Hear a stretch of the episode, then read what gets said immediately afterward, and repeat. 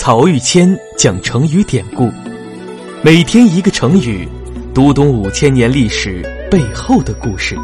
本专辑由曹玉谦播讲，张婷后期制作。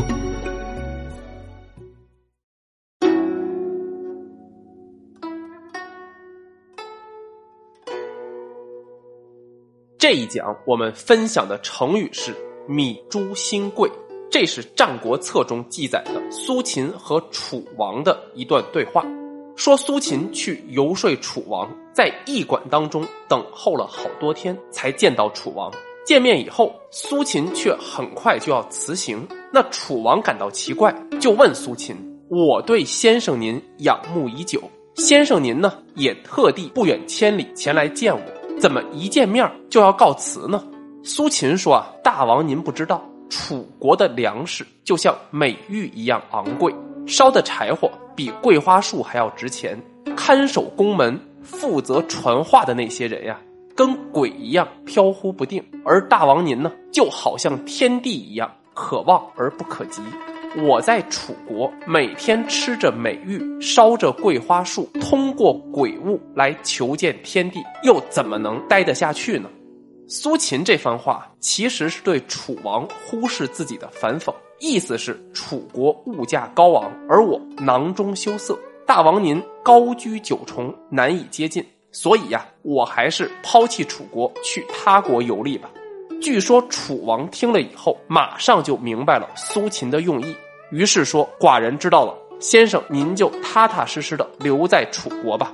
那粮食像美玉一样昂贵。”烧的柴火比桂花树还要值钱，就是成语“米珠新贵”的来历。珍珠和美玉同样是价值连城的宝物，古代珠玉并称，而新也就是柴火的意思。所以苏秦对楚王讲的一席话，凝练起来就是“米珠新贵”。这个成语日后就被用来形容物价高昂、生活不易。比如啊，我们今天如果想说北上广房价高、物价高、子女教育成本高，对于很多前来打拼的北漂、沪漂、广漂来说，生活不易，就可以用“米珠新贵”来指代生活成本的高昂。跟“米珠新贵”类似的，还有一个使用频率不高的成语，叫“居大不易”。这个故事啊，则来自唐代大诗人白居易年轻时的一段经历。据说白居易年轻的时候，前来长安谋求前程，去拜见了当时有名的诗人顾况。顾况当然很高傲，看到白居易的名字，就拿来打趣说：“米价方贵，居易服役。”意思就是长安的米价正贵，想留下来居住可是不容易啊。可是呢，等到他翻开白居易的诗集，开头一篇就是“离离原上草，一岁一枯荣。野火烧不尽，春风吹又生。”顾况读罢时大为叹服，改口说：“这样好的文采，留在长安又有何难？”说完，他还四处为白居易做宣传，使得白居易名声大噪。那后来，白居易考中进士，诗名伴随着仕途一路扶摇而上。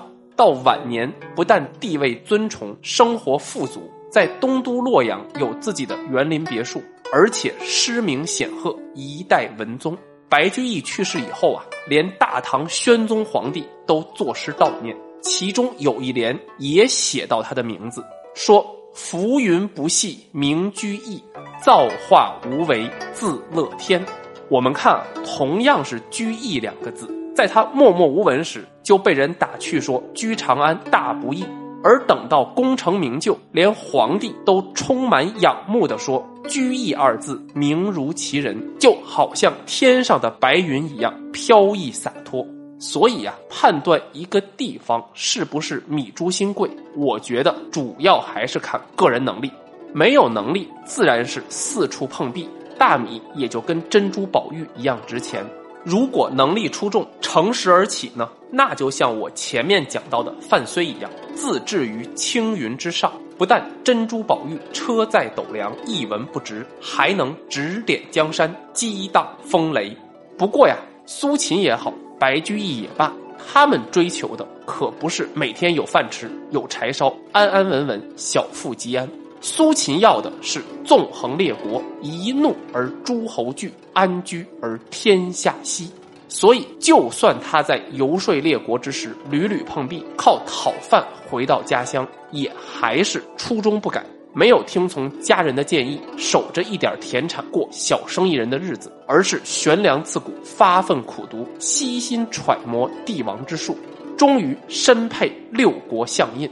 而白居易呢，他有对国家盛衰的关注，也有对民生疾苦的共情，甚至可以为一个沦落江湖的琵琶歌女而泪洒青山。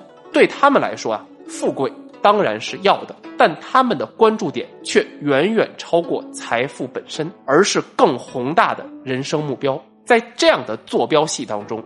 功名富贵不过是自己应当应分的，即便一时困顿，鹏程万里也是迟早的事儿。我觉得呀，对于每每感叹居大不易的年轻人，树立这样的人生理想，才是打破米珠新贵这个魔咒的最佳路径，甚至也是唯一路径。